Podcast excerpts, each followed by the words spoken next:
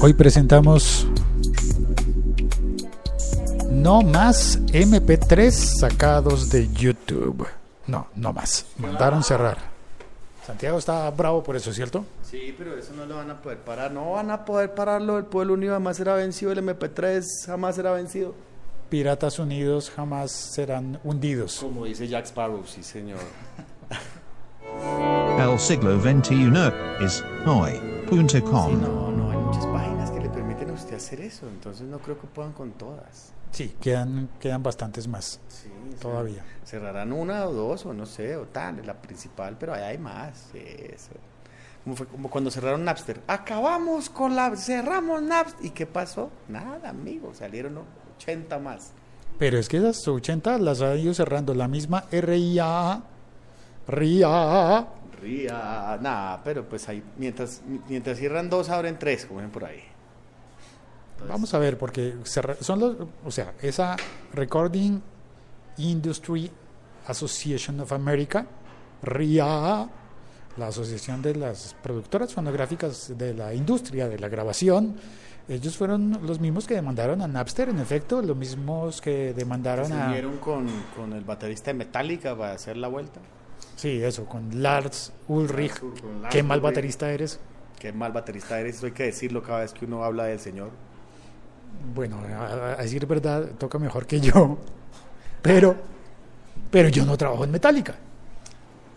Vea usted, sí, es cierto. Ni Y- tiene toda la plata que tiene, man. Ni tengo ni cinco pesos de lo que tiene él. Y, ah, bueno, también cerraron Groove Shark. También. Rato. ¿Groove Shark todavía existía? no, en el 2015. Es decir, Ah, ya, ya. es que no han parado. La cosa es que, según vi las estadísticas, dicen que Los siguen cerrando. En el 2004 ellos empezaron a demandar no a compañías como lo hicieron contra eh, YouTube-MP3, no a compañías o portales, sino que estuvieron demandando a usuarios. Entonces iban así como en, como en por lotes, por, por camadas. Vamos a demandar a estos 428, Que bajaron 8000 canciones. algo así. Y luego vamos a demandar a estos 700 y luego a estos otros iban demandando a los usuarios. Entonces, según vi, los gastos van a legales... quedar demandando. De aquí a que lleguen aquí a este subdesarrollo de país, nosotros hemos podido bajar 8 millones de canciones y no ha pasado nada. pero eh, igual no sé por- no sé cuál es la lógica finalmente están defendiendo la industria y no necesariamente ganan con las demandas y con cerrar a la gente sino con mantener el el status quo de cómo se está consumiendo la música porque entre esos años del 2004 al 2008 según vi se gastaron 64 millones de dólares en abogados 64 millones de dólares ¿Que sabe cuánto recaudaron en esos cuatro años? ¿Cuánto? Un millón cuatrocientos mil dólares. Por eso sí ve, qué negociazo el que están haciendo. Uf, Tremendo negocio. nego- pero sigamos cerrando las que ya siguen abriendo, no me preocupe. Pero, mientras tanto, eh, van ganando plata por otro lado. Es decir, es como que los abogados son un costo fijo de la compañía de la, de las, de las in- de la industria. Abogados son un costo fijo, de donde sea. bro. El infierno está lleno de abogados, es por eso. bro.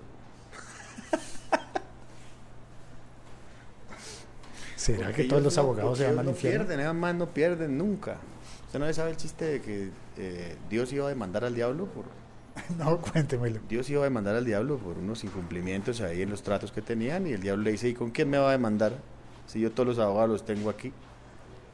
Y lo jodió. Porque el man se puso a mirar y dijo, oiga, sí. no tengo No. ninguno aquí. Un apoderado en el Sí, cielo. no, nada, puro, puro pintor, puro músico, puro... Man, allá políticos y abogados allá. Ah, por eso el dicho del abogado del diablo.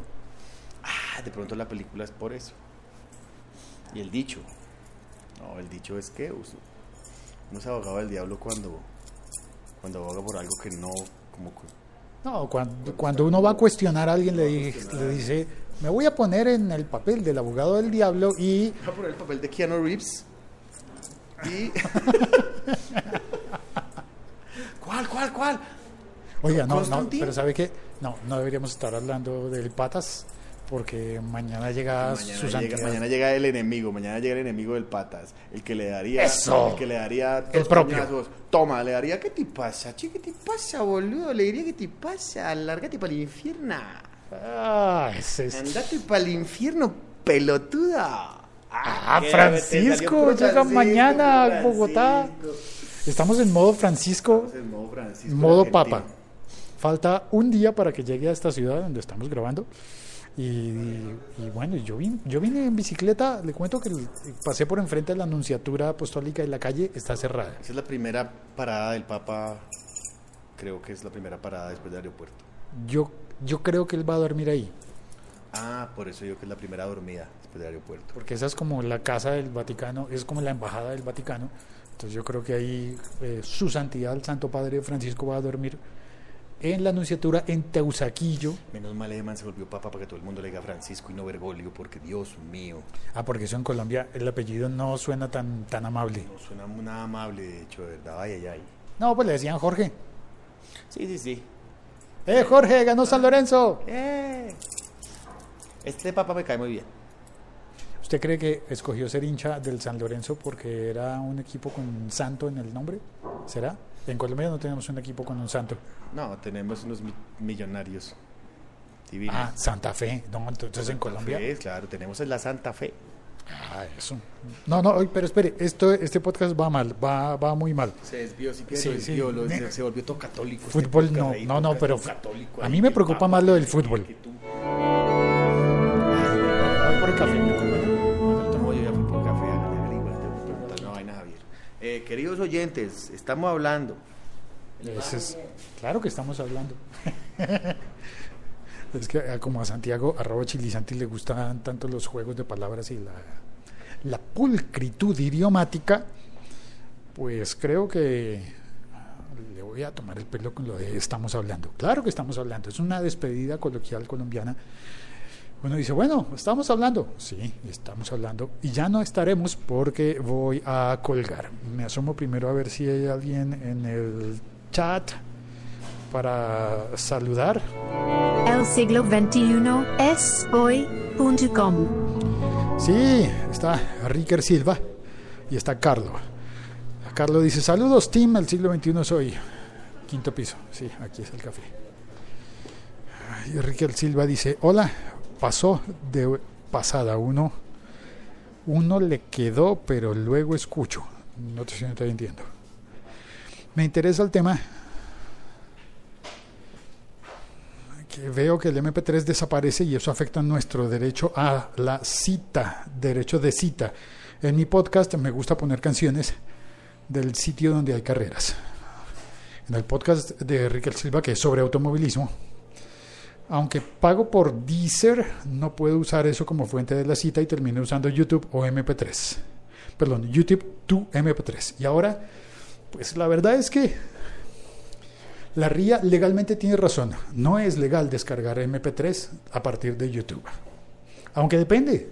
Porque si descargas este podcast de YouTube, no hay ningún problema. A ver, me pido un expreso.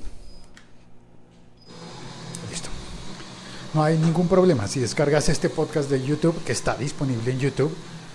Pero si descargas una canción de Prince, de Lenny Kravitz o de Stevie Wonder, pues seguramente habrá problema. Si descargas una canción, bueno, ahora, problema pequeño o grande depende, depende de la situación, ¿no? Si estoy en un país latinoamericano, normalmente no me vienen a buscar porque estoy lejos y porque no es, no hay una vía para encontrarme. Eh, las uh, demandas suelen ser en los Estados Unidos, pero las demandas a los sitios, a los portales, como YouTube-MP3, pues es así se hace. ¿Cuáles son las mejores alternativas? Pregunta Carlo en el chat. Y también saluda Matt Bauer desde Cincinnati. Eh, hola, Matt y Carlo. Las eh, mejores alternativas de, para hacer lo mismo que hacía YouTube MP3, no sé. En el texto escrito de este podcast están sugeridas seis, seis alternativas, aunque la primera que yo utilicé se llama KeepVid y esa cambió los, la forma en la que presta su servicio. Y ahora cobra suscripción para hacer ese tipo de conversiones de YouTube a MP3. Entonces lo que permite es convertir a MP4 y a MP3 no. También vino Havde. Bueno, eh, y hola Havde, bienvenido. Estás en España. Bienvenido, bienvenido, buena tarde. Este podcast se está eh, grabando en vivo, en directo, a través de la tecnología de Spreaker y por Spreaker pueden estas personas que te he contado entrar a saludar en el chat en el momento en el que se está grabando el podcast. Aunque el podcast queda disponible por, mucho tiempo en el siglo 21 es hoy.com y claro, por supuesto, en Spreaker. Ya tengo el café, ya se acabó el episodio podcast, ya eh, puedes colgar. Yo todavía no puedo colgar porque tengo las dos manos ocupadas. Una mano con el café y otra mano con el micrófono. Ah, qué bien, hace rato no tomaba un café como este. Y voy bajando por las escaleras hasta llegar a la terraza donde terminaré el café. Hola. Eso, hace sol. Saldré a la terraza y veré la ciudad cómo está quedando con todos los preparativos para su santidad, Francisco.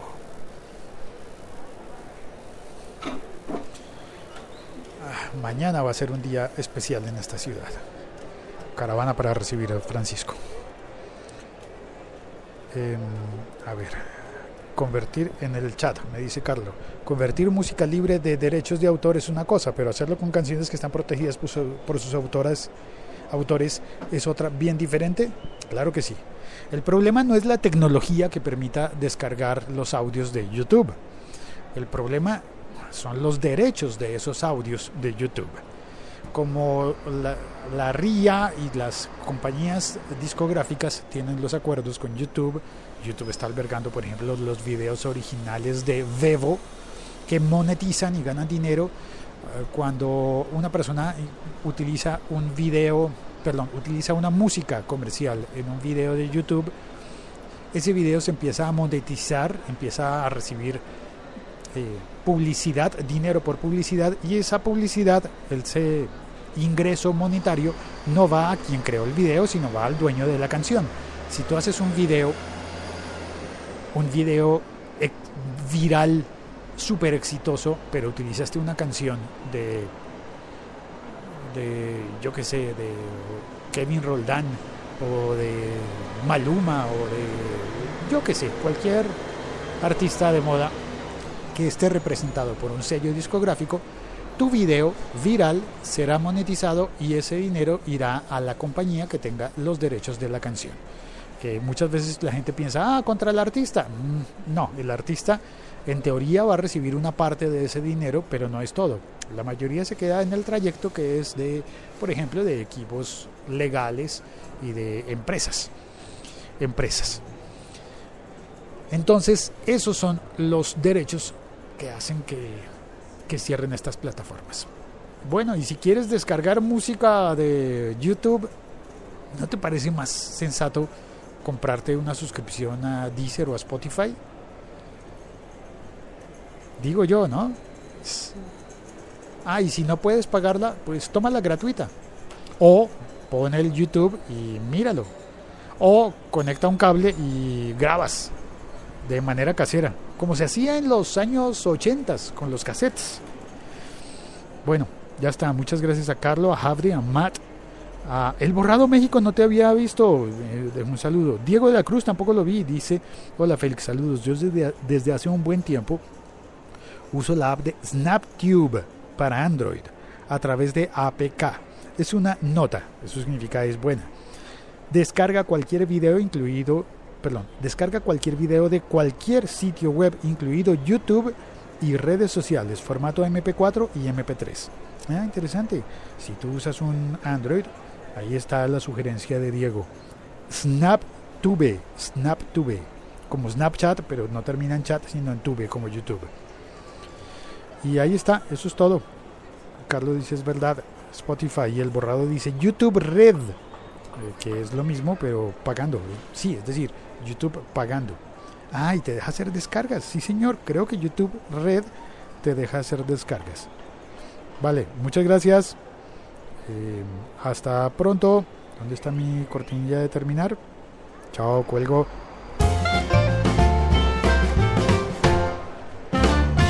Soy Félix, arroba locutorco en Twitter y todas las redes sociales. Este es un podcast del siglo XXI de soy.com.